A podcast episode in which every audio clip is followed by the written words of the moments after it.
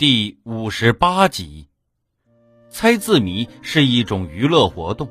古代竟然有以字谜来破解杀人案件的事情，这是怎么回事呢？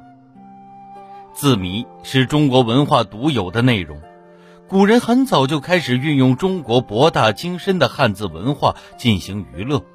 古代还有以字谜来破解杀人案件的事情。谢小娥的丈夫和父亲外出经商。路上被一伙强盗所杀，谢小娥梦见父亲告诉她一个谜语：“杀我者，车中侯，门东草。”过了不久，又梦见丈夫告诉她：“杀我者，河中走，一日夫。”谢小娥广泛求博学多才之人为她解释字谜的意思，但一年过去了，竟没有一个人能解释出其中真意。后来，李公佐听说了这件事，为他解谜说：“杀你父亲的是申兰，车中侯是说车去掉上下一画的申字，又按照十二生肖说法，申属猴，所以叫做车中侯。而草字下有门字，门字中有东字，这是兰字。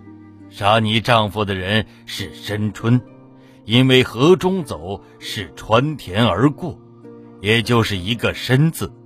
一日夫是指夫字上加上一笔，下面又有个日字，这是春字。谢小娥根据他的解释，果然找到了凶手。字谜的编写，有的是利用汉字的造字规律。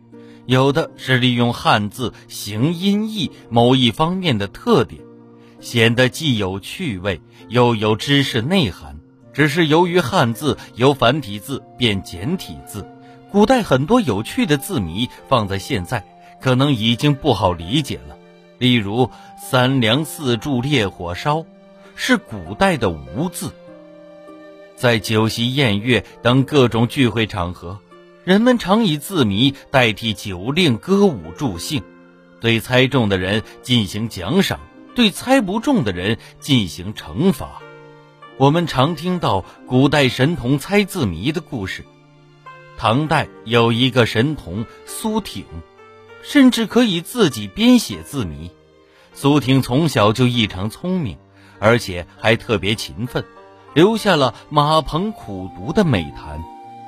在他刚刚学会说话的时候，京城里的一位官员来拜访苏挺的父亲。这位官员想考考小苏挺，就让他咏引字。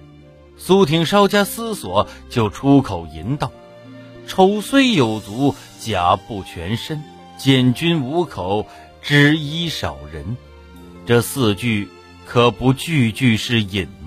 小小年纪就如此有才，不得不令人刮目相看。您刚才收听的是《体育娱乐中华文化十万个为什么》，同名书由中华书局出版，演播野狼。